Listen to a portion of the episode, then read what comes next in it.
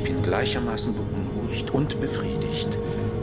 Zu wissen, dass es noch Wunder im Universum gibt, die wir nicht so ohne weiteres wie viele andere Dinge erklären können. Was immer diese Wunder darstellen, Miss Sakai, sie existieren in der Region Sigma 957 und wir sollten sie nicht stören.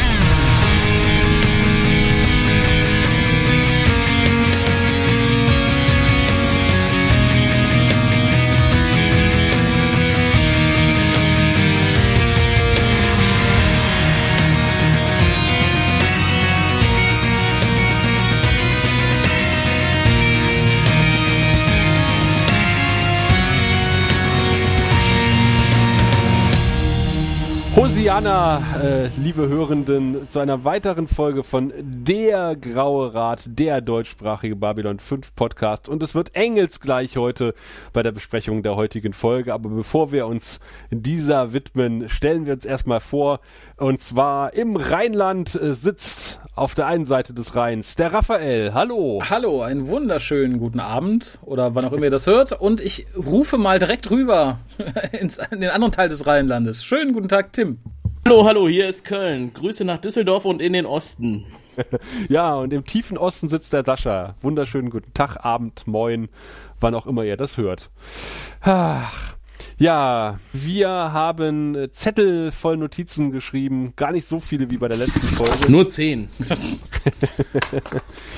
Denn wir wollen uns heute der Folge Mind War äh, widmen, auf Deutsch die Macht des Geistes. Und äh, die Eckdaten hat wie immer der Raphael. Genau. Vorher noch ein kurzes Veto zum Thema Wollen die, die, Folge des, die Macht des Geistes, Schrägstrich Mind War, lief am 2. März 1994 in den USA und am 10. September 1995 in Good Old Germany. Drehbuch schrieb, und ich hoffe, ich habe diesmal mehrere Quellen wieder zu Rate gezogen, JMS und Regie führte Bruce Thess Green. Den hatten wir noch nicht. Doch, doch, früher. Ah, okay. Der hat bei den Pupo-Daten Regie geführt und ist, wie gesagt, nicht mit Seth Green verwandt, der bei Buffy mitgespielt hat, hat bei Buffy aber Regie geführt, zeitweise. Und, das äh, wollte ich bei den Pupo-Daten noch anmerken, man merkt's. Also, die Pupo-Daten hatten irgendwie so ein Buffy-Feeling. Tatsächlich? Hatte, ja, fand ich schon. Der war doch auch bei Beverly Hills 90210, oder? Als Bruce Darsteller. Seth Green? Ja, Seth Green, ja. Das weiß ich nicht. Wir kennen ihn nur aus Buffy und aus, wie heißt, äh, aus den Powers. Schreiben die Informationen dazu mal unter diesen Beitrag. Das ist, das ist, Vielen Dank, das werden wir machen. Ich habe es gerade schnell gegoogelt, ja, das ist er, er ist auch Darsteller. Ah. ja. Na gut. Meine Erinnerungen an diese Folge bestanden aus äh, Bester und einem Engelswesen. Mhm. Äh, ob ich damit richtig lag, äh, weiß Raphael, der uns jetzt den Inhalt zusammenfasst. Zumindest kann ich dir sagen, dass sich mein, mein Erlebnis auch auf nicht viel mehr beschränkt. Und zwar geht es darum, dass auf Babylon 5 ein verfolgter Telepath ankommt, gejagt vom Psychor, namentlich allem voran dem guten Mr. Bester Meister, gespielt von Walter König, den einige als Chekhov kennen. Ja, die stellen die Station ein bisschen auf den Kopf, während Sinclairs Freundin einen Auftrag ausführt und einen Planeten sondiert für oh Gott, war es Terraforming? Ich meine ja, ich bin mir nicht sicher. Mhm. Ein bisschen gegen den Willen von Jakar, dem sie vorwirft, den Planeten selber ausbeuten zu wollen. Aber er sagt, nein, ich will dich warnen, das ist ein gruseliger, unheimlicher Planet und dir könnte etwas passieren.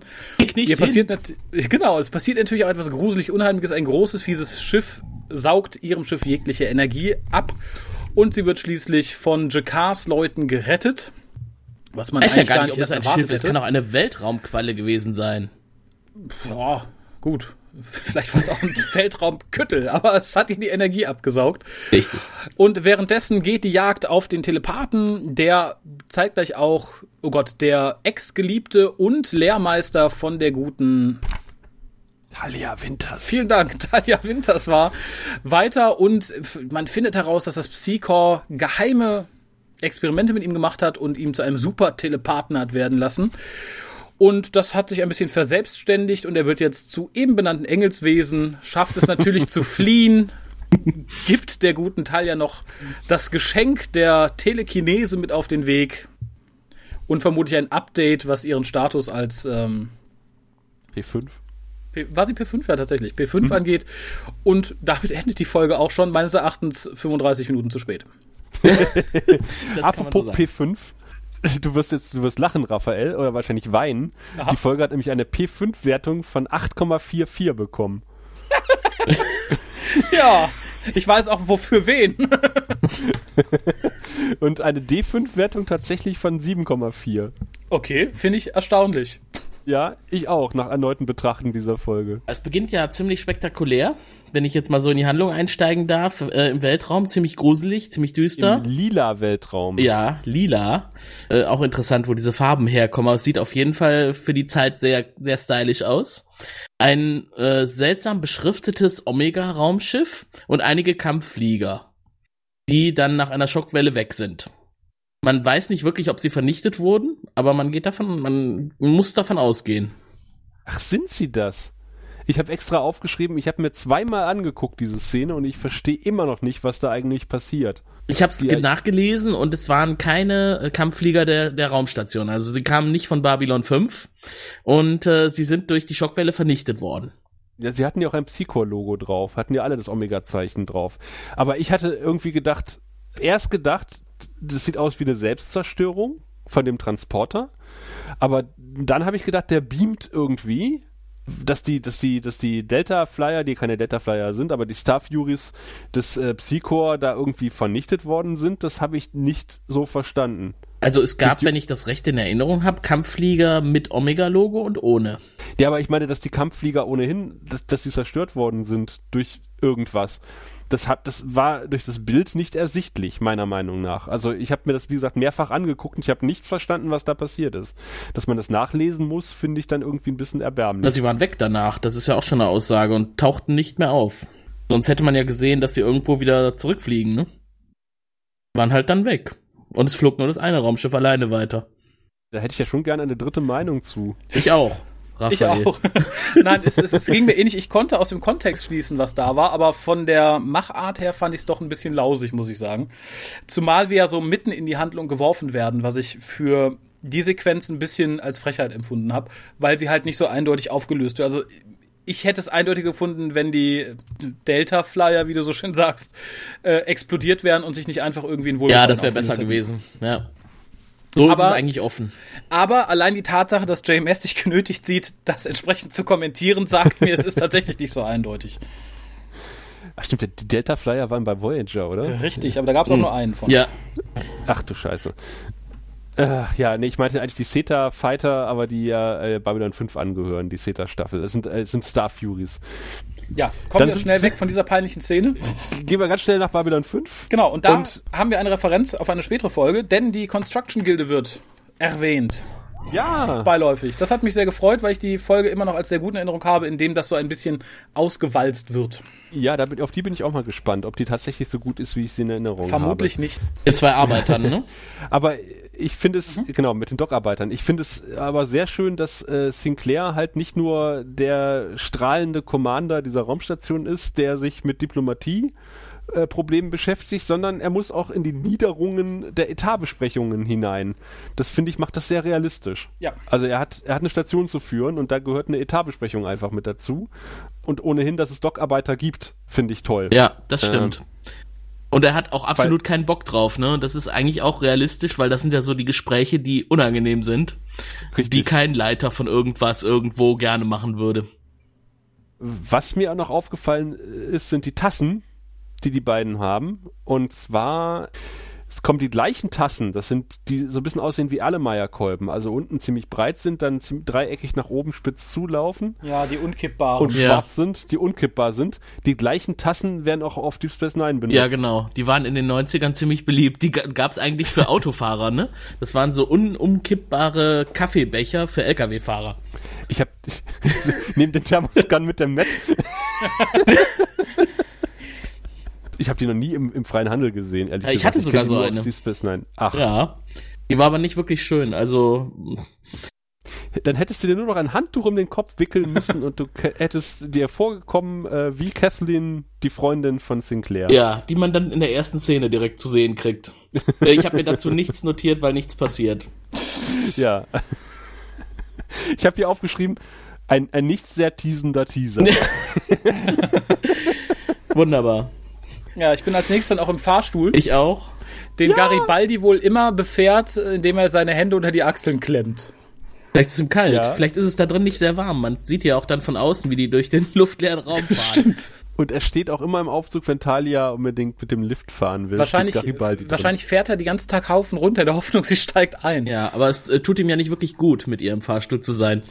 Nee, ich wüsste gern, was er in dem Moment gedacht hat. Ja, das wüsste ich auch gerne. Ihm sollte ja eigentlich bewusst sein, was, was sie so eigen macht, dass sie eine Telepathin genannt wird. aber sie erklärt es in dem Moment ja, ne? Und dann kann er sich wahrscheinlich nicht beherrschen, genau das zu machen, was sie gerade erklärt. genau, boah, die, die alte lade ich zum Essen ein und rede mit ihr und dann. Vielleicht hat er einfach auch gedacht, die ist gerade mit dem, mit dem Klienten unterwegs und ähm, die kann sich das nicht leisten, da jetzt irgendwie ausfallen zu werden. Genau. Und deswegen denke ich jetzt einfach mal an Da- ihren Po. Das ist eine abstruse Art von Flirt. Garibaldi kann es nicht besser. Ja, es passt, Ja. es passt zu Garibaldi. Absolut. Wer weiß, wofür das später noch nützlich ist, sie mal zu provozieren. Ich glaube, er bekommt die Frauen, die GK noch nicht hatte. Ah, das mag sein, ja. Ich glaube auch, dass Talia Winters niemals mit Shikar zusammenkäme. Weil sie wahrscheinlich auch keine, obwohl doch rote Höschen, das kann schon. Da will ich nicht drüber Nein. nachdenken. Nein, es ist ja eine jugendfreie Sendung. Ja. Was mir sehr gefallen hat, ist das ID-Teil, das davor gezeigt wird, mit dem Display drauf. Mhm. Äh, wobei der, der, der Zolltyp ja eigentlich erkennen müsste, dass da zwei, zwei äh, Psychops vor ihm stehen. In Nazi-Uniform. Ja. Aber er sagt ja, ach ja, ich habe noch nie einen Psycho-Cop gesehen vorher. Um halt da gleich äh, den Kritikern die, die Luft aus den Segeln zu nehmen. Aber Bester hat ja nichts gesagt, ne? Er hat ihn ja nur angeschaut und hat Ja. äh, ihm telepathisch irgendwie Hinweise gegeben. Ich weiß nicht, ob er wirklich gefragt hat, hast du schon mal einen Psi-Polizisten gesehen? Glaube ich nicht, oder? Ja, aber der, der Zöllner musste das extra nochmal Ja. sagen, damit wir wissen, dass das Psi-Polizisten sind. Das war der Grund. Kommen zurück im Pilotfilm. Ja, wobei der erste Auftritt äh, von, von Chekhov, der dann einfach nichts sagt, sondern telepathisch kommuniziert, war schon irgendwie, ja, das hat so, war schon wirkungsvoll. Ja, wir sind aber Das total halt- unspektakulär drüber hinweggegangen, oder? Als ich das das erste Mal gesehen habe und Walter König trat auf bei Babylon 5. Ich war äh, hin und weg. Ich habe, äh, ich kannte ihn ja wirklich nur als Chekhov. Ich habe nie was anderes von ihm gesehen und dann hat er diese Rolle eingenommen. Er hat auch nicht viel mehr gemacht. er hat noch bei, bei Moontrap mitgespielt, äh, einen Astronauten. Ja, wir alle kennen und lieben diese, diesen Film, diese Serie. ein, ein, es ist ein Äh, Film, okay. den habe ich tatsächlich mal auf, auf Video gehabt. Ja. Ja, auf jeden Fall äh, hat ihm Babylon 5 sehr gut getan, kann man im Nachhinein sagen. Ja, jetzt sieht man ihn nur noch bei, bei Star Trek Continuous äh, hin und wieder mal, wie alle alt, alten Trackstars. Äh, Dreckstars. Trek- Dreckstars. Tr- Trackstars Ah, Hm. beim Trackstar-Rennen. Genau. Ja, aber er passt in die Rolle gut rein. Also wenn man sich einen Psy-Cop vorstellt, wie er dann da auf Babylon 5 auftritt, der äh, ja quasi eine geheime Organisation vertreten muss, die so ein bisschen, ich habe das mit der Nazi-Uniform schon bewusst gesagt, das ist glaube ich auch so aufgebaut, dieses, dieses äh, Chor. Da passt er einfach perfekt rein. und ich glaube, er freut sich auch einfach, tierischen, fiesen Möb spielen zu können. Ja, und er macht's auch gut. Mhm. Er hätte ja sonst irgendwie in einer der nächsten Folgen einen, äh, diesen äh, Gefangen im Cybernetz, einen, äh, diesen, äh, der anderen Nazis spielen sollen, aber da konnte er nicht, da war er krank, deswegen ist er jetzt äh, Psychop geworden und hat eine wiederkehrende Rolle. Da sind wir uns alle, auch, da freuen wir uns alle auch drüber, dass wir ihn wiedersehen werden. oh ja. Und er spricht ja sogar irgendwie das Behind the Scenes äh, der ersten Staffel. Da gibt's irgendwie so ein Spezial und da führt äh, Wolter König halt Ah. die Leute an der Hand. Wusstet ihr eigentlich, dass die Figur Al Bester nach einer lebenden, nach einem lebenden Menschen benannt wurde? Nach einem Autor. Ein Science-Fiction-Autor. guten Science-Fiction-Autor, ja. Ja. Hat jemand was von ihm mal gelesen? Nee, bewusst nicht. Kann ich jedem zu raten, wenn ihr es schafft. Ich mag der, der brennende Mann von ihm total gerne. Ganz, ganz, ganz großartige Geschichte. Also der Mann ist wirklich ein ein großartiger Autor. Und ist da, glaube ich, auch nicht ohne Grund gewählt worden. Ja. Okay. Ja, JMS sieht das, glaube ich, ähnlich. Also zumindest hat er auch später noch gesagt, dass das eine volle Absicht dieser Name vergeben wurde. Mir war das neu. Ich habe es nur in, in JMS Kommentaren gelesen. Mir, mir sagt Alfred Bester eigentlich gar nichts. Achso. Also es, es lohnt sich, ist wirklich ein, ein guter Autor. Ich würde ihn jetzt nicht mit, mit Asimov vergleichen wollen, aber es geht schon in die Richtung. Ui, na, das ist ja schon eine, eine Adelung. Da könnten wir auch wieder ein handsigniertes Reklamheftchen verlosen. Wir verlinken mal. Äh, verlinken, verlinken. Genau, der brennende Mann, ich sag's hier ja, nochmal. Wir verlinken immer gerne. Notizen. Aber so gut mir auch der gute Alfred Bester gefallen hat, also beziehungsweise der gute, hieß er Alfred mit Vornamen? L, L Bester, ne? Ja, also gut, zumindest so gut mir auch hier Walter König als Bester gefallen hat. Ich fand seine Begleitung wirkte furchtbar blass. Die war auch blass. Also, das mag an dem roten Lippenstift liegen. Telepathinnen haben immer blutroten Lippenstift. also ich mag, ich habe ihre Art, ich hätte sie gerne noch gesehen in weiteren Folgen, um Echt? das gleich vorweg zu sagen. Okay. Ja, ich fand sie irgendwie ganz, ganz nett. Vor allem ihre Art zu kommunizieren. Sie redet, sie bewegt quasi wirklich fast nur den Mund. Ich glaube, das ist Absicht. Sie spielt extrem zurückhaltend. Mhm. Ja gut, das muss sie ja kalt. hinter Al Bester, ne? Er ist ja die Hauptfigur aus dem Psychor. Und äh, dieses Zurücknehmende, das hat mir halt ausnehmend gut gefallen. Ja. Okay. Ich, ich habe ihre Art zu spielen sehr gemocht. Gut, äh, der eine empfindet es als blass, der andere empfindet es als interessant. Das ist halt so. Jo. Auf jeden Fall, äh, weiß ich, ich nehme, glaube ich, nicht viel vorweg, wenn ich sage, es wird ihr am Ende dieser Folge nicht mehr sehr gut gehen. Man weiß es nicht, nee. ne? Je nachdem, wo sie landet. Also. Ja wir wollen nicht zu viel verraten. Nein, nein, genau. das stimmt. Es soll Ach, spannend ja. bleiben in dieser Besprechung. Apropos spannend, jetzt kommt ein furchtbares Exposé, was die Sprungtorsubstanz betrifft. Oh, Q40, ja, bravo. Ja, genau. Und äh, der, der Grund, warum halt Catherine auf dem Weg äh, sich nach Dingenskirchen macht. Theta Sigma XY 139 oder sowas, ne? Ja, ja, genau, 8,5. Sigma und 957 war es, glaube ich. Genau, denn die Erde hängt ein halbes Jahr mit dem Bau von weiteren Sprungtoren hinterher, weil nicht genug von dem Zeug da ist und auf dem Planeten soll genug davon rumliegen. So sieht's aus. Ja. Dann kommt Herr Eisenhardt auf die Station. Ja, und dann wird's richtig gut. Und dann wird's richtig gut. Mietet dann ein Quartier an. Bei einer Maklerin mit einer wunderbaren Kopfbedeckung zum Preis ja. von 500 Krediteinheiten. Und es wird eine Vibrationsdusche erwähnt. Wie bei Star Trek. War das nicht eine Schalldusche? Ja, auf Deutsch war es eine Vibrationsdusche. Ah. Okay. Die gab es auch schon bei Star Trek, in der Tat. Auf jeden Fall hat, äh, war es kein, kein Standardquartier, weil die Standardquartiere hatten noch, glaube ich, keine Schallduschen. Es gab, glaube ich, eine Folge, wo das besonders hervorgehoben wurde, dass die besseren Quartiere Schallduschen haben. Okay. Und die schlechteren haben Wasser? Das, äh, pff, weiß ich nicht. Gar kein Luftdruck. Oder ein Waschlappen. Sand. Sand. Einmal die Woche kommt er da mit einem feuchten Lappen vorbei. Und wischt mal zwischen den Beinen durch. Ja, aber der kommt, wann er möchte, nicht wann du möchtest. Komm her, du Sahnebutter-Hupfdohle. Schlag mich nicht, ich bin voller Spoo. Ja, die Außerirdischen im, im, außerirdischen Sektor müssen ja auch sauber gehalten werden. Die haben bestimmt ja. auch keine Schallduschen da in ihren offenen Hotelkammern. Willkommen bei Narrengorilla und Co. heute, heute im Verlohn gehen. Das ist unser Pfleger, der kommt mit dem Waschlappen. Was ich aber schön fand, ist, dass dann so ein Willkommensvideo abgespielt wird, wenn man ein Quartier mietet.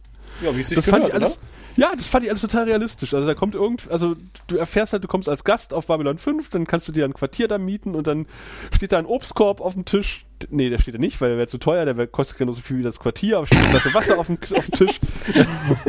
und es wird ein Willkommensvideo Und der Computer abgespielt. steht dir zur Verfügung. Vollständig. Genau. Man könnte nach Satay googeln, ja. wenn man möchte. Oder nach Talia Winters, das könnte auch interessant sein. ja. Äh, was ich aber sehr schön fand, wo er dann seinen Anfall kriegt und äh, sein Quartier anfängt zu wackeln, ist es nicht wie bei Star Trek, wo halt die Kamera wackelt und die Schauspieler unmotiviert nach rechts und links schunkeln, sondern es scheint tatsächlich dort um ihn herum zu wackeln, weil der Tisch äh, im, im, Hintergrund bewegt sich und, und alles andere auch. Also ich fand diesen Vibrationseffekt, wo wir bei Vibrationsduschen sind, äh, wirklich extrem gut umgesetzt. Ja, das stimmt. Sein, sein telepathisches oder telekinetisches Vielleicht wurden noch einfach ja, die Tapeziertische aus der letzten Folge wieder verwendet. die wackeln noch von Londos Einsatz. Wobei du gerade sein telepathisches Beben sagst. Ich fand es im Englischen relativ peinlich, dass man dafür die Bezeichnung Mindquake benutzt hat. Das wirkte irgendwie so abgedroschen. Und ich musste auch nochmal hinhören, ob sie es wirklich getan haben. Ja, auf Deutsch Bewusstseinsheben ist jetzt auch nicht unbedingt besser. Nee, das stimmt. Aber jedes Kind braucht einen Namen, offensichtlich. Ja. Achso, Bewusstseinsbeben hat man ja manchmal. ja. Jetzt sind wir bei Sinclair im Büro und der hat jetzt neuerdings sogar ein Sofa drin. Das wird immer gemütlicher, von Folge zu Folge. Ja, der hat jetzt auch wieder eine Freundin, ne? Aber äh, der, der, Ja. der Zeitpunkt, wo Äh. Bester das Büro betritt, fand ich nochmal ziemlich bezeichnend, wie er dann Sinclair anspricht, aber nicht mit Worten, sondern im Geiste. Das hat ihn ja da ziemlich Ja. hochgebracht, ne? Ja, ja, zu Ja. Recht. Also wenn sie hier sind, dann sprechen sie gefälligst mit Worten mit mir. Ja, vor allem, weil es auch, glaube ich, eine ganz schöne Charakterisierung von dem zeigt, was, was die da an den Tag legen. Sie verstoßen ja tatsächlich einfach gegen Regeln, die sie eigentlich selber kontrollieren sollen. Und das auf eine ziemlich unverfrorene Art. Und ich fand es wirklich sehr gut, dass er so reagiert Ja. und nicht wie der arme Zollbeamte, der dann einfach sagt, ja, ja, ist aber nett, dass sie einfach so in meinem Kopf sind. Die Erklärung ist ja, dass die beiden besonders hohe Telepathen sind und deswegen Sonderbefugnisse haben. Die dürfen also einfach so scannen. Ja, genau wie die Obernazis sich auch jüdische Nutten halten dürfen. ist es irgendwie nicht okay, Nee. oder? Ja, aber er macht's ja auch später nicht mehr, ne? Immer wenn er wieder auf die Station kommt, dann hält er sich ja zurück. Das wäre auch hinreichend langweilig, glaube ich, wenn, wenn So, der jetzt einfach mal König alles nicht ein auf. Wort sagt. Genau, Sie müssen sich keinen Text merken. Super! Aber gucken Sie immer so, als würden Sie viel Text übermitteln. Ja. Na gut. Nicken sie Ja, einfach. gut, ich meine, das war ja schon bei TNG recht anstrengend, wenn dann Diana und Luxana treu äh, telepathisch sich unterhalten haben. Aber die hat man wenigstens dabei gehört. das Ganze wurde dann overvoiced, genau. Genau. Aber jetzt wissen wir wenigstens, äh, Jason Ironheart, der, der flüchtige Ausbilder der Akademie, wo auch Talia früher war, ist ein äh, P10-Telepath. Und Nee, mir ist was Blödes eingefallen. Kennen Sie Jason Eisenhardt? Hm, flüchtig.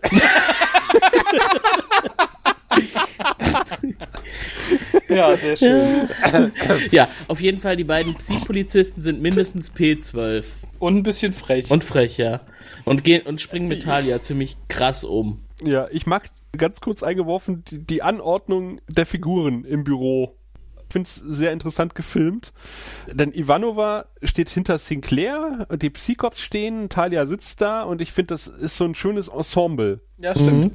Das Da- ist äh, nicht so ach 0815 gefilmt, sondern es ist halt sieht halt schon irgendwie so aus, als wäre es beabsichtigt und jeder hätte so, seinen Posten sozusagen. ja, ein bisschen wie eine einnimmt. Familienaufstellung, fand ich, wirkte das. Also sehr, Ja, sehr bestimmt. Ja, genau. Fand ich übrigens später auch sehr schön anzusehen, wie das Scannen funktioniert, was der guten Talia Mhm. scheinbar furchtbar wehtut. Ich fand es von der Regie her ganz schön und ich fand auch, es, es, es sah sehr bedrohlich aus. Es ist, Ja. glaube ich, schwierig, sowas wirklich bedrohlich aussehen zu lassen, weil es ist halt im Endeffekt zwei Leute, die jemanden anstarren, der furchtbar Also sie leidet. haben, im Grunde haben sie sie umkreist wie Wölfe, ne? Wie Wölfe die Beute. Und dann so ein bisschen vampirmäßig mit den vorgestreckten Händen. Ja, aber wie gesagt, fand ich, äh, also Ja. ähnlich wie die Ausstellung, fand ich auch die Regie beim Scannen außergewöhnlich Ja, gut. Absolut. Mensch, der, der gute Bruce Seth Green, den kann man nicht oft genug loben. Der hat's drauf. ja, ein Held. Was ich bemerkenswert fand, äh, ist, dass Ivanova diejenige ist, die Talia das Wasser reicht. Mit Absicht aber. Ja, obwohl sie ja keine Telepathen mag. Aber sie ist die Einzige, die dann irgendwie so human reagiert und. Das ihr ist aber zu dem will. Zeitpunkt noch nicht klar, dass sie keine Telepathen mag, oder? Oh, doch. Äh, Ja? doch. Doch, doch, doch, doch. Also da, da ist dir ein, ein großes, ein, ein großes Stück Exposé in vorangegangenen Folgen, was ungefähr so lautet: Ich hasse Telepathen. Ich hasse alle Telepathen. Meine Mutter. Ich habe meine Familie zerstört. Ich hasse Telepathen. Also, aber da, das war vielleicht erst ein sanfter Hinweis an der Stelle. Ja, nee, das ist, es ist schon relativ eindeutig, aber ich fand es tatsächlich schön, dass man hier Ivanova ein bisschen über ihren Schatten springen lässt. Auf jeden Fall hatte ähm, Talia Winters deutlich weniger Rechte als normale Menschen, ne? Sie muss sich ja scannen lassen, sie kann das gar nicht verhindern. Die Telepathen müssen sie auch nicht fragen. Sie können direkt loslegen. Ja, ich, ich, ich glaube, die Telepathen würden auch keinen einfachen Menschen fragen an der Stelle. Das sind halt, wie gesagt, die mit den Sondererlaubnissen. Ich glaube, die verknackt dann keiner. Ivanova sagt das ja kurz vorher auch ganz schön. Who watches the Watchman? Ja. Und das trifft, glaube ich, genau auf diese, die Situation total zu. Die können sich's erlauben. Wobei man äh, wahrscheinlich nur als Psi-Polizist so agieren kann. Als normaler Ja, ja, Telepath hat natürlich. man halt deutlich weniger Rechte als ein, in Anführungszeichen normaler Mensch. Mensch, weil man halt, äh, man muss halt die Handschuhe tragen, man muss sich als äh, Psych-Core-Mitglied bemerkbar machen, man muss halt die ganzen Regeln einhalten und das ganze Gedöns. Und ich glaube, auch das, was Talia da am Anfang der Folge erzählt hat, wie so Telepathie funktioniert, nämlich, dass man irgendwie in einem Hotelzimmer sitzt und alle im Nachbarraum lästern über einen. Nein, man hört halt die Leute im Nachbarraum reden und man kann es halt die ganze Zeit nicht ausblenden. Fand ich ein schönes Bild einfach. Und je höher man im Ja, Grunde stimmt. in der Wertung kommt bei den Telepathen, desto stärker strömt alles auf einen ein, was um einen herum passiert. Ne, dass man sich Ja. dann immer weniger gut abgrenzen kann. Könnte erklären, warum der gute Bester so schlecht gelaunt reinblickt die ganze Zeit. ähm, dann habe ich, glaube ich, mein Gedächtnis verloren bis zu einer Szene, in der mir Mr. Garibaldi ganz toll gefallen hat. Aber was dazwischen kommt, da müsst ihr mir auf die Sprünge helfen. Lass mich, lass mich das sagen. Ähm, äh, äh, hier, Herr Eisenhardt läuft merklich irritiert durch die Gänge und äh, ich habe mir aufgeschrieben, Ironheart nervt und wirkt unsympathisch. Ja. Durch seine Wehleidigkeit wahrscheinlich so ein bisschen. Und er hat so eine ganz, er hat so eine, äh, so eine Halskette um mit so einem Anhänger. Und ich habe mich die ganze Zeit gefragt, vielleicht müssen wir mal gucken, ob wir das mal gegenüberstellen auf, die, auf der Internetseite. Ich muss das entsprechende Bild noch raussuchen.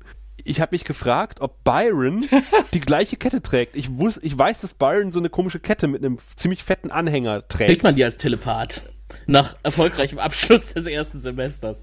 Gen genau das habe ich auch gedacht und äh, es würde mich nicht wundern, wenn es sogar die gleiche Kette wäre und das macht ihn gleich auf Anhieb noch mehr unsympathischer als er ohnehin Der erste Vorbote auf das, was kommt. Vorbote auf das, was kommt, ist ein gutes Stichwort, denn äh, GK äh, spricht doch jetzt nochmal mit, äh, mit, mit der guten Catherine, bevor sie sich auf den Weg Ach ja. macht in die Weiten des Universums und spricht sehr prophetische Worte und sagt, niemand ist der, der zu sein scheint hier auf der Station. Weder ich, noch weder Botschafter Lola Molari, noch Commander Sinclair. Das recht nicht die Len. Und, ja genau, die Len, äh, genau, die wollen wir nicht unter den Tisch kehren. Ja, er weiß anscheinend viel. Er, er deutet es an. Ja, er, er hat ein umfangreiches Wissen über die Station und was da eigentlich abgeht. Und er weiß auch, was es mit dem Planeten auf sich hat, zu dem Catherine jetzt fliegen möchte. Mhm. Sigma 957. Sigma 957, das stand auf der Rückseite des Blattes, da muss ich einfach umdrehen. Na, auf jeden Fall hat es sie ja nicht sehr beeindruckt. Nee, in der Tat nicht. Und dann kommt irgendwie noch mal eine Szene mit, mit Ironheart und äh, Talia, die Raphael vermutlich verdrängt Ja. hat. Und in der wird erklärt, was das Psychor Schlimmes mit ihm angestellt hat. Ach ja, das Ähm, habe ich mir hier notiert. Geheime Experimente mit Telepathen, wie originell. Um bessere Telekineten zu entwickeln, die also quasi in immer kleinere Strukturen gedanklich eingreifen können, um immer bessere Attentäter zu werden. Das finde ich gar nicht mal so dämlich, die Idee. Nee. Das stimmt. Mhm. Und das will er nicht. Deswegen ist er geflohen. Genau, und wir, er sagt ja auch, es gibt auf 1000 lo- normale einen Telepathen und unter diesen, äh, unter diesen Telepathen hat jeder zehntausendste telekinetische Fähigkeiten und von diesen telekinetischen befähigten Menschen ist die Hälfte Ja. wahnsinnig. Also hätten wir, wenn man das mal jetzt so, so runterrechnet, ich habe den Taschenrechner gezückt, bei sieben Milliarden Menschen, die wir momentan haben, hätten wir 700 Menschen auf der Welt, die telekinetische Fähigkeiten hätten und davon wären äh, 350 nicht verrückt. Das ist nicht, nicht Äh, viel. Es, ist schon so ein bisschen wie die Suche nach der Nadel im berühmten Heuhaufen. War Aber es das lohnt sich. in der Szene hat äh, Talia da schon gesagt, dass sie damals auch Telekinese geübt oder gelernt hat, Ob es in der Szene ist, weiß ich nicht, aber sie sagt, das ist irgendwie so ein Standardtest. wo sie nicht sehr gut war. Es war sehr Jeder- anstrengend, sagt sie. Versucht halt irgendwie so eine Münze Ja. zu bewegen. Und äh, sie hat es halt gar nicht geschafft. Da kommen wir nochmal drauf zurück. Jetzt sind wir, glaube ich, bei Garibaldi mit Bester auf, der, auf dem CNC. Genau. Catherine ist weggeflogen. Genau, und, und Jicquard hat offenbar äh, die Fähigkeit, das hatten wir in der letzten Folge schon angesprochen, er scheint ein relativ hohes Tier zu sein, weil er kann einfach mal so zwei Kriegsschiffe anfordern. Drasi-Kriegsschiffe sogar als nahen. Typ Drasi, Wie? sagt er. Er fordert diese Kriegsschiffe an und sagt, wir brauchen zwei Kriegsschiffe, Typ Drasi, stark bewaffnet. Ach ja. Ja. Und die fliegen dann äh, rüber zu Sigma 957. Und da wartet ja bereits Catherine, die einiges an Untersuchungen auf dem Planeten machen wollte.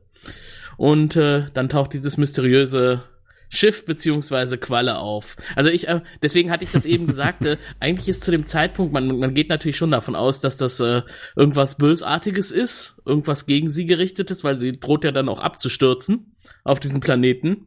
Aber ob es jetzt tatsächlich ein Raumschiff ist oder ein Lebewesen, ist, glaube ich, zu dem Zeitpunkt noch nicht ganz klar. Das wird, glaube ich, auch nie wieder klar werden, oder? Ist das nicht, und das war die Frage, ja, jetzt müssen wir vielleicht ein bisschen vorspringen, ist das nicht eins von den alten Wesen, die später nochmal auftauchen? Mhm. Das sind diese Holzmaskentypen. Ah. Ja. Ja, das, das, das kann sein. Okay, weil JMS sagte zu dieser Folge nämlich noch, dass wir das Vieh nie wiedersehen werden, weil er es doof findet, wenn so übermächtige, nee, gar nicht was sagt über den Menschen. Ignoriere, schneide das raus, sagt ich habe er. nichts gesagt. Das sagt er am Ende.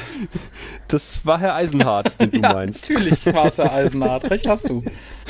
Übrigens, achtet mal drauf, im Laufe der Folge, ich erwähne es jetzt nicht explizit jedes Mal, äh, sie sind mir dreimal aufgefallen, gibt es äh, ein Minbari-Pärchen, äh, also wahrscheinlich zwei Jungs, aber sie tragen gelbe Strampelanzüge Süß. und laufen quasi mindestens viermal durchs Bild. Wenn es äh, um Massenszenen geht, irgendwie auf dem Zuckerlo oder was weiß ich wo. Die sind sowas von auffällig und äh, man sieht sie ständig Vielleicht haben die eine Show da. in Szenen. Genau.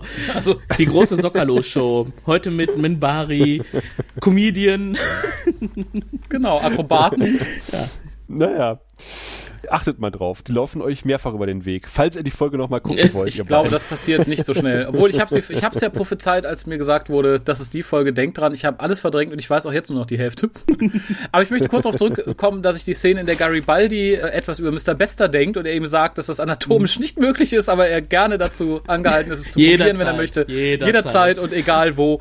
Äh, die Szene fand ich toll. Ja, die war Also, Weil super. sie Garibaldi ganz toll charakterisierte und weil sie auch Bester toll charakterisierte, weil er doch relativ stoisch und ruhig bleibt. Und ich fand es ganz fantastisch gespielt. Was er, was er ihm wohl übermittelt hat. Sie können mich mal oder irgendwie. Wa- Wahrscheinlich wird ihn gern ihren verdammten Schädel in den Hintern stopfen. Ja, oder noch eine Stufe heftiger. Was da wäre? Explicit Tag ist gesetzt, Haus raus. Ich glaube, Garibaldi fällt da schon noch einiges ein mit Bester. Ich Besonders denke auch. Aber ich finde ich finde es halt schöner, dass wir, dass wir es nie erfahren werden, sondern dass wir unsere Fantasie quasi freien Lauf Ja, was ja schon können. zum zweiten Mal in dieser Folge der Fall ist. Wir erfahren ja auch nie, was er mit Talia anstellen wollte. Richtig. Ach ja, der gute Garibaldi, genau. Vielleicht, vielleicht, vielleicht ähnliches. Ich, darum ist es anatomisch auch nicht möglich. genau. Erklärt Ah, auch dann die Aggression. vielleicht, ja. Oder vielleicht ist es einfach nur, er tut nur so. In echt hätte er eigentlich Bock. Ja, Darum lädt er ihn ja auch ein. Apropos, apropos schöne Sprüche im Zusammenhang mit Telepathen. Schön fand ich auch Ivanovas Spruch. Äh, was macht ihr in eurer Freizeit? Mit Babys über, über Feuerschalen jonglieren? Huch, da geht wieder ein kalkuliertes Risiko verloren. Aber leider sehr schlecht das übersetzt. stimmt. Ich hab's, ja, ich hab's auf Deutsch nicht gesehen. Das ist abgeschwächt worden im Deutschen. Also es ist nicht mit Babys über Feuer jonglieren, sondern einfach nur mit Babys jonglieren. oh. Nee, oder Ja, experimentieren oder mit so. kleinen Ja, ja. Kindern. Dann oder nur noch nicht mal jonglieren. Äh, ja, dann bricht die Hölle los um den guten Allenhard. Und das einzige Bild, was ich davon noch im Kopf habe, ist Talia, die in diesen Gang starrt und ihre Haare werden ganz wunderbar inszeniert im Wind. Ja. Ja, denn der, der gute Jason hat die Sektion, in der er sich befindet, telepathisch abgeriegelt und es entsteht also ein toller Warp-Effekt für die 90er Jahre. Sieht ja ganz okay aus eigentlich. Der so ein bisschen so wabert. Äh, Pulsierendes wabern halt so ein bisschen. Kraftfeld. Nicht wie bei Star Trek schön sauber sortierte Kraftfelder, die einfach nur da sind, sondern was Organisches. Was Zitterndes, Pulsierendes. Bei Talia Winters hat es den Nebeneffekt, dass ihre Haare im Wind wehen. Ja. Das lässt sich bestimmt auch irgendwie erklären. Auf jeden Fall, auf jeden Fall Ja, reagiert bestimmt. er ja auf ihre Ansprache. Sie möchte zu ihm und Ja. äh, er hört es und öffnet ihr ein Portal. Und dann laufen die Strampelanzug mein Bari Jungs wieder durch die Gegend. Du wolltest sie nicht jedes Mal Ähm, explizit erwähnen. Ja, äh, äh, Entschuldigung, sie standen hier auf meiner Liste. Aber was ich vorher noch ganz kurz, ganz kurz erwähnen wollte, also Bester und seine Gehülfin offenbaren ja nun quasi das, was sie lange Zeit verschwiegen haben, nämlich dass sie da experimentiert Oh haben und dass da was schiefgelaufen ist. Ähm, und das Sicherheitsmerkmal. Genau, und das fand ich, das fand ich aber total schön wiederum, dass die, zumindest die, das Psycho intelligent genug gewesen ist, im Gegensatz zu den Ikarianern, die die Space Nazis gebaut haben, eine Backdoor einzubauen. ja, Weil, ich fand das in dem Moment ein bisschen befremdlich irgendwie. Ja, aber ich meine, das, wenn du, wenn du schon eine Killerwaffe baust, dann äh, willst du sicher gehen, dass die niemals auf dich schießt und baust eine Backdoor ein. Du musst vor allem ein P12 sein und ganz nah dran sein, um diesen Abschaltbefehl senden zu können in den Kopf des Abtrünnigen. Äh, es funktioniert nicht, wenn du irgendwo in weiter Ferne stehst und den Befehl sendest. Da kannst du noch so Ja, gut sein. und, und, und vor allem wird doch der erst gefährlich, wenn er über P12 ist. Dann hast du doch eh keine Chance mehr. Das fand ich so ein bisschen. ja. Ne, wenn es ein P9er ist, dann sagen die, ja, Wobei die das Frage uns ist ja, doch ob die egal, der beiden sich macht. in ihrer Fähigkeit aufaddieren, ne? ob sie dann vielleicht gemeinsam P24 sind. Ah. Okay, da hätte ich aber ein paar mehr Leute mitgenommen im Zweifelsfall, glaube ich. P48. das lässt sich hochrechnen. Dann kommt die Unterredung zwischen Allenhard und Talia. Das ist so, warte mal, das ist so ein bisschen was wie mit Widerständen, wenn man früher genau. irgendwie so einen Widerstand gebraucht hat. Man hat aber jetzt nur einen Zehner und einen, einen, einen 70er Widerstand und man muss einen 100er haben. Und dann muss man das schön in Reihe schalten, ein paar noch parallel, dass man auf die richtige Umzahl Ja, kommt. genau so, So kommt die genau richtige so ist das mit Telepathen. Ja, Ah, musst du okay, nur zusammenschalten. Ja, und dann lieben sie sich und die Seelen verschmelzen und das Erlebnis ist so stark, wie, Das ist körperlich ja, schon weh. wie zwischen zwei Spiegeln. Ja, ich konnte, ich konnte es an, ich konnte es an der Stelle nachvollziehen. es hat mir körperlich auch schon fast ja, wehgetan. es war sehr schmalzig. Ich, ich fand es nicht, ich, ich finde ja, die Ansprache hätte romantisch sein können, aber die Art und Weise, wie sie ausgedrückt und wie das Ganze transportiert wurde, das erweckt in mir so denselben Charme, wie man damals als Kind hatte, wenn in einem unbefänglichen Spielfilm plötzlich eine Sexszene kam, man das gerade mit seinen Eltern guckte. Also ich saß da und dachte so, Ja. "Uh, sei doch bitte fertig. Hör doch auf zu erzählen. Das ist doch irgendwie. Warum immer, wenn wir was zusammen gucken? Ja, und dann der, der Abschlusssatz, so, der sich übersetzen lässt mit Wir ficken für die Stille, fand ich auch irgendwie. so. Das ist der einzige Moment, in dem es bei uns ruhig ist. Huh. Ich war ein bisschen durch die schlechte CGI im Hintergrund abgelenkt. Sie fahren ja in der S-Bahn und die S-Bahn hat jetzt Sitze. Yay! Nicht mehr Nicht rumstehen. mehr diesen, diese, nee, nicht mehr, A, nicht mehr rumstehen und B, nicht mehr diese tollen äh, Karnevalshaltebügel. So ein bisschen was Phantasialand-mäßiges. Ja, ja. Ja, ja, ja, ja. Wir haben es endlich geschafft, auch hier künstliche Schwerkraft zu erzeugen. Irgendwie. Ja, irgendwie. Wir reden nicht mehr länger darüber. Und dann fahren sie irgendwie, warum auch immer, in einen unglaublich langen Der Tunnel. Liebestunnel. Während sie über das, während sie über Telepathensex reden. Ja. Ja. Aber das, das wünschst du doch als Commander der Station, dass dein Telepath sich lang und breit über sein Liebesleben auslässt. Über oder? dem Garten der Station. Ja, aber ich frage mich, wo um alles in der Welt, in der Mitte der Station, dieser blöde Tunnel herkommen soll. Muss ja nicht in der Mitte sein, vielleicht. Ähm, Dahinter. Vielleicht ist das der Wartungsschacht, wenn das Ding ähnlich wie ein Paternoster vielleicht eine Runde dreht, um wieder vorne anzufangen. Vielleicht fährt die nicht hin und zurück, sondern. Okay, das kann, das kann sein. Äh, hat übrigens noch irgendjemand die Geschichte von dem guten Mr. Ironheart ein bisschen entfernt und auf eine ganz nervige Weise an Dr. Manhattan erinnert. Sag mir jetzt nichts. Achso, äh, ich kenne keinen achso Dr. aus Manhattan. Watchmen. Nicht Oh gesehen. Gott, ihr kennt. Ah, okay, ja. Und dann, dann, dann wird es euch nicht daran erinnert haben. Ich habe nur gehört, der Film soll gut Der sein, Film ist aber ich habe ihn ziemlich nicht gesehen. geil, ja. Aber man darf halt nicht mit falschen Erwartungen rangehen. Aber da gibt es halt eine ähnliche Figur, die aufgrund eines tragischen Unfalls plötzlich zu einem gottähnlichen Wesen wird und äh, ein bisschen vor sich hin leidet. Allerdings ungefähr drei Millionen Mal besser geschrieben als hier. Endet die Folge heute vielleicht auch so?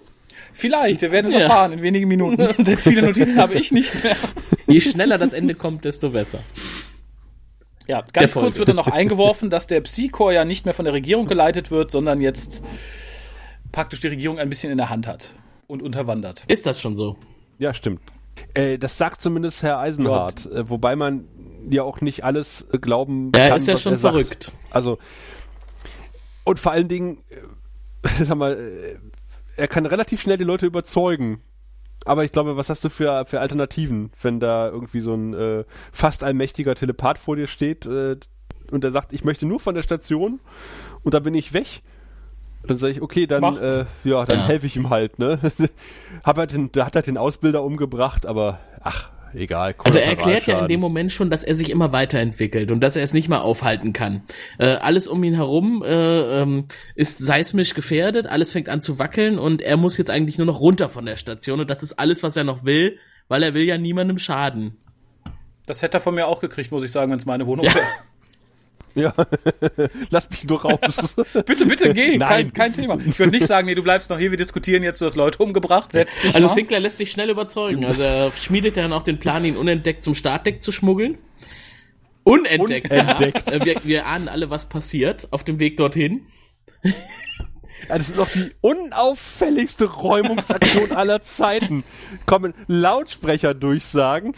Achtung, bitte räumen Sie den Bereich zwischen dem Aus zwischen dem Shuttle-Deck und dem Bereich, wo sich unser verrückter Telepath befindet. Telepath An da, wo die aufhält. seismischen Aktivitäten stattfinden. dass man da als Psychop äh, irgendwie äh, hellhörig wird. Wen wundert's? Auch wenn äh, einem der der äh, Sicherheitsmensch sagt, äh, das ist nur eine Übung. Naja, Be Be Bester steht auf jeden Fall da. Wobei ich mich gefragt habe, ob der, ob der Gehilfe von, äh, von, von Garibaldi tatsächlich glaubt, dass es nur eine Übung ist, Nein, sonst. oder ob er das sagt und natürlich sofort als Lügner entlarvt Ich glaube, er wird. wird direkt als Lügner nervt, weil nach dem nächsten Schnitt sehen wir die Szene, wie Bester direkt dahin ist, wo er hin muss, um denjenigen noch zu stellen. Also Ja, wobei das, wie gesagt, nicht weiter schwer gewesen wäre. Ja, also eigentlich muss Bester ja nur weit das Gehirn aufsperren und mal um aufnehmen, was um sich herum passiert und schon weiß er, was Sache ist. Da muss er doch nicht eine einzelne Person fragen. Ja, dann hätte er überhaupt nicht fragen Nee, müssen. hätte auch direkt Er wäre einfach weitergelaufen. Jetzt gehen wir Telepathen klatschen. Ähm, was mich ein bisschen störte, äh, das störte einen von euch in der Folge davor, dass man uns wirklich aggressiv versucht, auf eine falsche Fährte zu locken. In diesem Fall mit Jakar, der die Kriegsschiffe beordert, weil wir alle glauben sollen, er möchte die Freundin vom Captain vom Himmel schießen, äh, vom Commander. Äh, Was natürlich nicht der Fall ist. Und spätestens in dem Moment, wo das große böse Raumschiff da ist, weiß jeder, ah, der hat die doch nur geholt, um sie zu retten. Und die Zeit, bis das dann passiert, die hat mich dann irgendwie angeödet, weil man da schon wusste, ah, jetzt kommen die gleich, helfen der, wunderbar. Ich fand's aber ganz schön zu sehen, dass sie nicht da irgendwie sagt, oh J, J, J, die Energie ist aus, äh, ich stürze gleich auf den Planeten, was mache ich nur, was mache ich nur, äh, ah, Hilfe, äh, sondern dass sie natürlich versucht, Babylon 5 zu erreichen, äh, das nicht klappt, weil sie keine Energie hat, aber dann zum Beispiel auf die Idee kommt, die Atmosphäre auszunutzen, um oder den Winkel so anzugleichen, dass sie von der Atmosphäre abprallt und sowas. Also sie versucht schon, angesichts der Situation äh, bleibt sie A relativ ruhig und versucht B ähm, halt damit irgendwie Nette. Technologien aus der Science Fiction sich aus, aus dieser Situation halt wieder rauszukommen. Genau. Yes. Das äh, fand ich sehr schön. Das hat mir, das hat mir eher gefallen. Was ich etwas merkwürdig fand, war dann diese Zeitangabe des Computers, der gesagt hat 1,3 Stunden bis zum Aufprall. Ja, am Anfang waren es zwei Stunden und dann waren es plötzlich 1,3. Ich, was, was ist das für eine Zeiteinheit? 1,3 Stunden. Naja, 18 Minuten halt. Mhm. Musst du umrechnen, das sind Einheiten. Aber zu dem Computer ist euch, äh, wenn ihr die, du hast die Hm? deutsche Version nicht gesehen, Raphael. Äh, die deutsche Version hat die äh, Computerstimme von Next Generation verwendet. Oh, die Synchronstimme von. Major Barrett, wie schön. Nee, Im, im Englischen ist es definitiv Nee, nicht, es ist sondern- hier in, im Deutschen eine andere. Es ist nicht, nicht die Stimme von Major Ach, Barrett. stimmt, ja, genau, genau, genau, genau. Das könnte daran liegen, dass Herr Erdmann auch gleichzeitig TNG äh, verantwortet hat in der Synchron. Könnte Ah. passen. Genau, sie kommen mit. Genau. Was, was machen Sie? Computer sprechen? Das machen sie jetzt Kommen immer. Sie mit. Ich bin Fan. Ja, genau. Was ich was lustig fand, war dann, äh, ich habe ja auch die deutsche Version gesehen und da musste ich mir dann nochmal die englische anhören. Es taucht ja Captain Strock auf. Ah, wie kreativ. Äh, SH Bindestrich, äh, Apostroph Drock. Und er wird gesprochen, ich bin Captain Strock. und ich dachte so, Captain Strock, das kann, was? das kann ich mir nicht vorstellen. und er ist irgendwie, ich dachte, vielleicht heißt er irgendwie Strock oder sowas. Ich habe es auch auf Eng im Englischen nicht so richtig verstanden. Es ist irgendwas wie Strock oder sowas, aber schön Captain Strock. Yo, my Captain Strock. Na, vielleicht wollte man den Star Trek-Bezug da doch nochmal überreizen. Hm. ja, das mag sein. Naja. Also sie stürzt nicht ab, sie Ja, überlebt. etwas es. über. Wer, ist, wer übrigens die Folge nicht überlebt. Und jetzt kommt's. Ist die Frau, die keiner schlagen möchte. Nein. ist die Gehilfin von, äh, von Bester. Die wird nämlich aufgelöst. ja, das- Kraft atomisiert. eines einzelnen Gedankens. Ja, aber die wird Genau. doch nur atomisiert, weil man zeigen wollte, dass er es machen kann. Weil Bester wird mit, mit einem Kinnhaken ausgeschaltet, liegt da und dann vergehen gefühlt zehn Minuten, in der keiner diese Frau anrührt, obwohl man genauso gut mit zwei Schritten da gewesen wäre, um auch sie niederzustrecken. Äh, ja, aber da wollte man, glaube ich, nur zeigen, dass die ganz schnell weg vom Fenster ist und der Mensch jetzt wirklich eine große Gefahr darstellt. Das habe ich auch geschrieben, äh, dass sie getötet wird und Bester wird nur betäubt. Nee, das, also, Wahrscheinlich hat er so einen, Sensor für wiederkehrende Charaktere. aber äh, ich glaube, JMS hat dafür auch einen Kommentar abgegeben. Ja, ich glaube, er hat dann behauptet, dass er ja geschwächt war durch den Angriff, äh, durch, den, durch, die, durch, die, durch die Schusswaffe und so weiter und so fort und schon geschwächt war vom Auflösen der guten Frau. Mein Problem ist halt einfach nur, dass man die Frau einfach schützen hätte können, indem man ihr auch einen Kinnhaken verpasst hätte, aber wohl keiner auf die Idee gekommen ist, sie auch auszuschalten, wie man Bester vorher ausgeschaltet hat, sondern da einfach mal abgewartet hat. Wir gucken mal, was passiert. Ist genau, so, der ist jetzt, nö, aber da, ja, das schafft schon schon der. Mr. Ironheart. Ja, also das ist übrigens eine Szene, wo äh, wieder CGI verwendet wird, ne? Dieses Flirren um, um den Jason herum. Und, was mir aufgefallen ist, jede Menge Aluminiumfetzen in der Luft. Also das war mal ein ganz billiger Effekt mit Aluminiumfolie. Das ist der Aluhut. Ja, äh, vermutlich, der ja. Oder man hat sich irgendwie hier aus Mini-Playback-Show Bobby Flitter oder so, hat sich nach Babylon 5 ver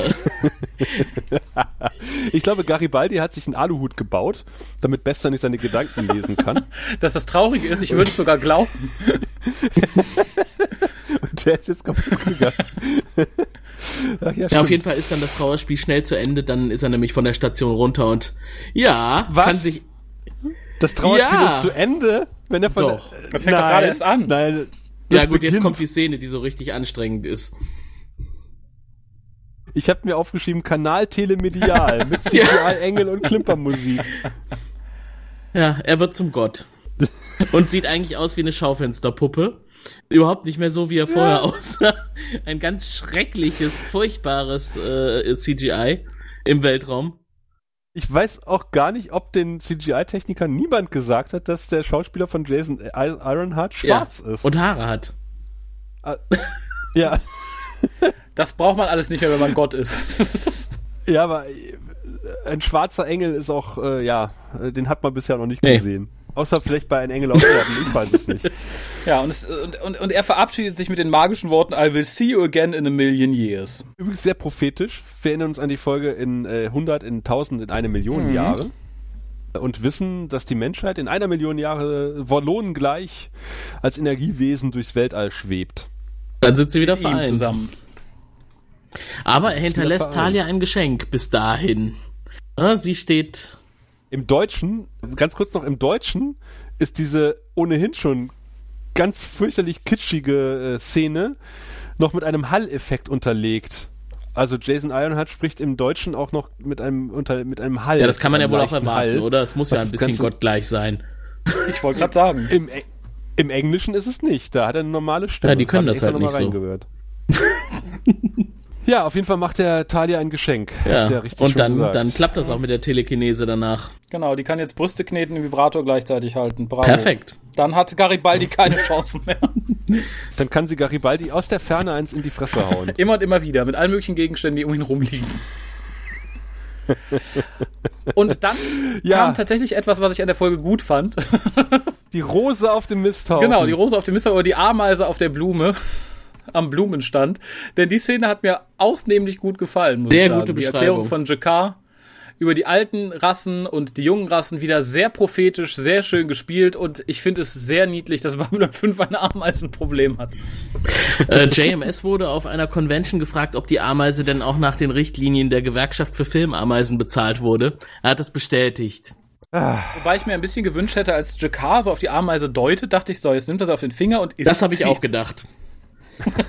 das macht er, wenn die Kamera Und da fiel mir auf, dass er extrem kurze Finger hat. Ist euch das mal aufgefallen? Äh, extrem kurze Finger, oder es sind die Handschuhe? Aber er trägt doch, er trägt, ich wollte gerade sagen, er trägt auch Handschuhe. Ich glaube, das sieht nur so aus, weil die dadurch so klobig wirken. Das mag das sein, ja. Auf jeden Fall überlebt es die Ameise. Er setzt sie ja ganz friedlich wieder zurück. Passt ja auch sonst nicht in sein Bild. Ja, weil er dort gerade halt sehr friedlich wirkt und sehr philosophisch, was quasi schon so ein kleiner Vorgeschmack ist auf das, was uns noch erwarten wird. Ja, ziemlich früh sogar. Eine der, der, der schöneren Szenen in Babylon 5, so generell. Ist jetzt nicht unter den Top ja. 5, aber immerhin. Und wir erfahren, dass die Narren tatsächlich schon versucht haben, Kontakt mit den allerersten aufzunehmen. Und offenbar ähm, gescheitert sind. Daran gescheitert sind.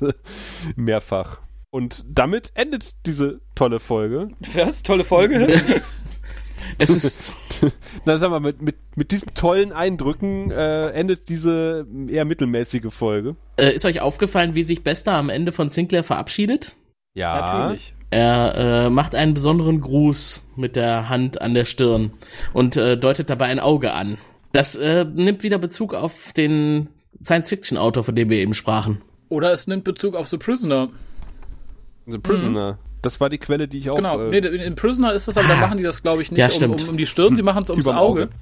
Ähm, was ich ganz, ganz, ganz lustig fand, weil im Prisoner kann man natürlich, hat, ist, ist keiner irgendwie beim Secor. und da passt es ganz gut, dass sie es da übers Auge machen, weil er sagt das so, I see you. Und dann finde ich das ziemlich cool, dass es an der Stirn macht. Und ich mochte die Referenz, mhm. weil ich Prisoner auch ganz gerne mag. Aber Prisoner hat, glaube ich, tatsächlich nichts mit Mr. Bester zu tun. Okay. Aber da mögen wir mich korrigieren. Mhm. Ich glaube, der hat nicht dafür geschrieben. Ach, so, Tim. Jetzt kommt wieder der magische Moment. Du? Der magische? Nein, nein, nein, nein, nein, bevor der magische Moment kommt.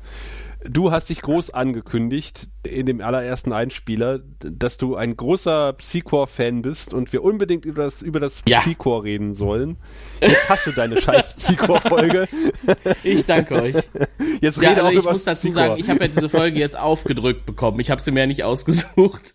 Aber nein, also es ist auf jeden Fall ein guter Einstieg in das Psychor. Es hätte jetzt vielleicht nicht auf die Art und Weise enden müssen. Äh, Bester fand ich ziemlich genial, das wusste ich aber vorher schon. Und äh, es geht auf jeden Fall besser weiter, als es heute angefangen hat.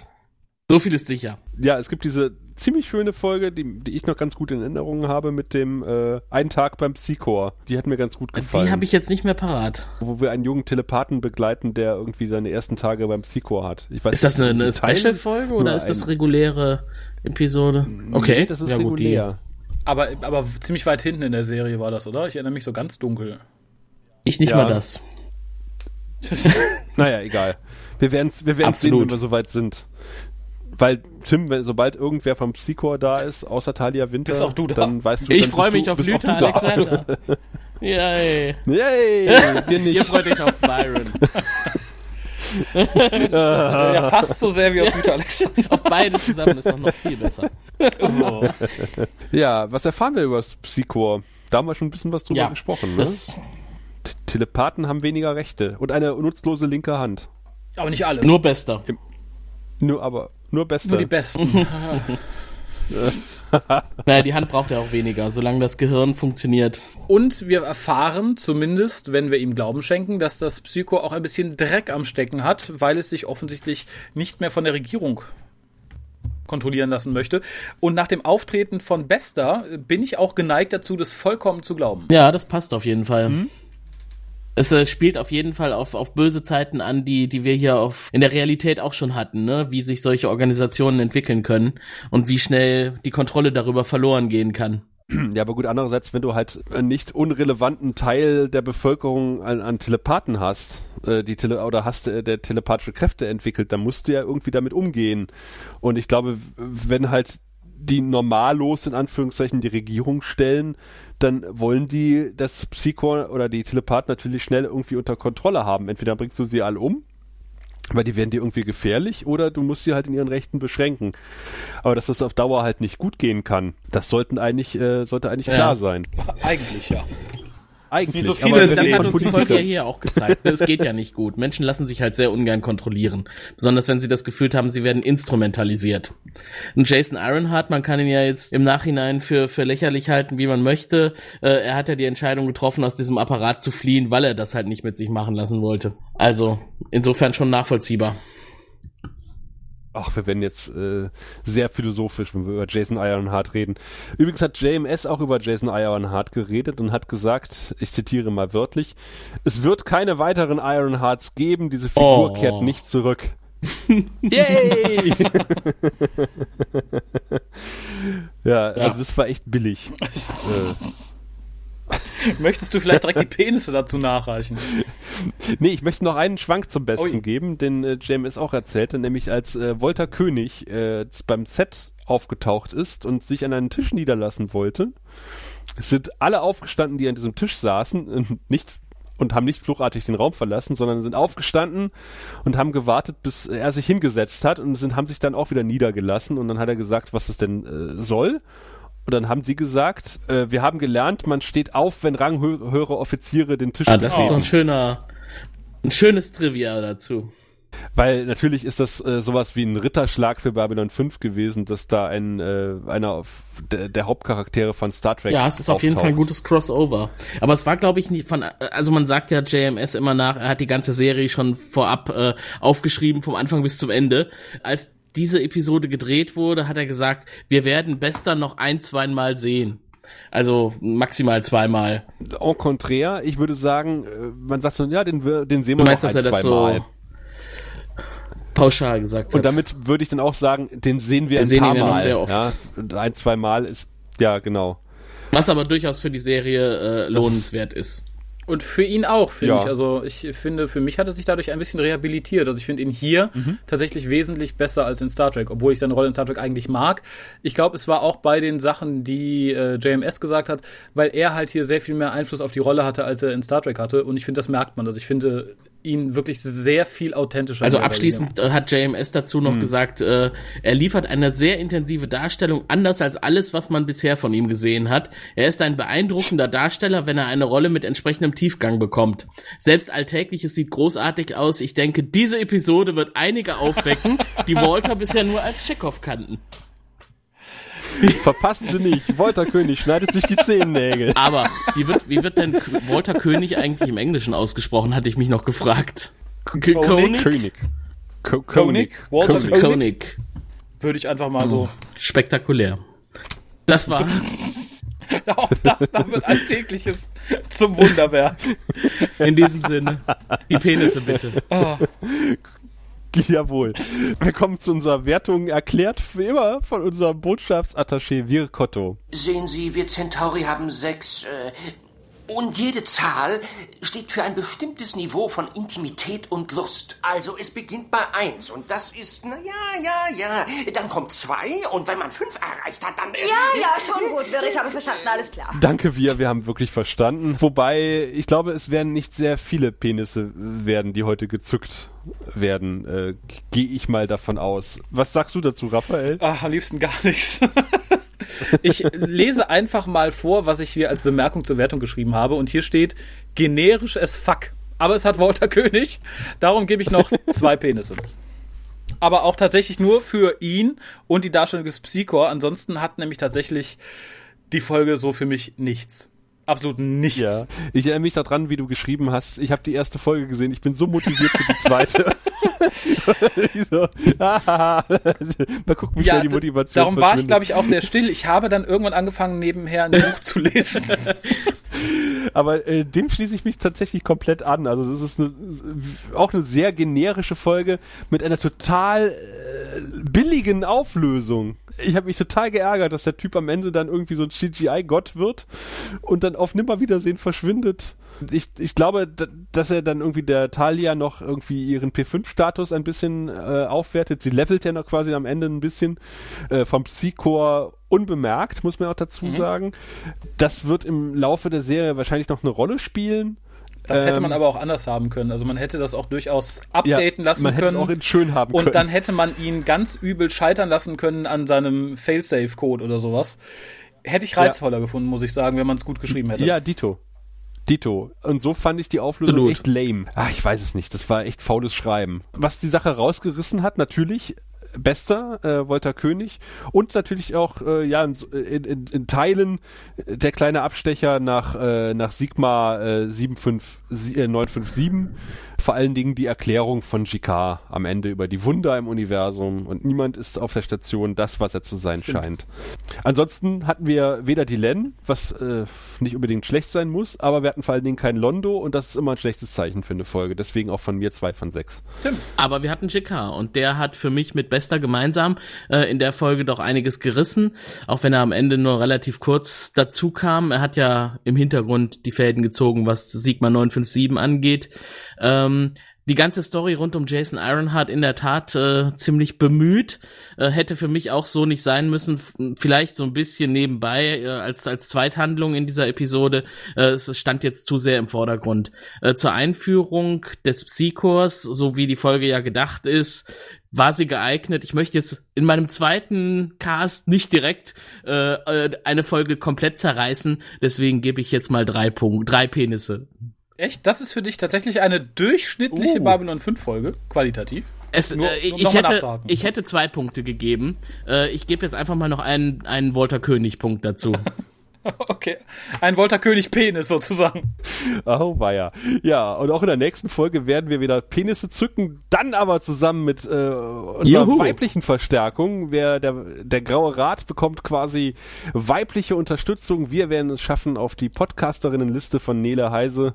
Yay! Und da freuen wir uns schon drauf. Und was unser weiblicher Gast oder Ratsmitglied dann äh, zur nächsten Folge sagen wird, das hören wir in zwei Wochen, wenn es wieder heißt, äh, der Graue Rat, der deutsche Babylon 5 Podcast. Bis dahin. Du findest den Grauen Rat im Internet unter www.der-graue-rat.de, unter facebook.com slash grauerrat und at graurat bei Twitter. Nimm Kontakt mit uns auf unter goldkanal.der-graue-rat.de. Benutze das Plugin auf unserer Seite oder ruf uns einfach an unter 0355 547 8257.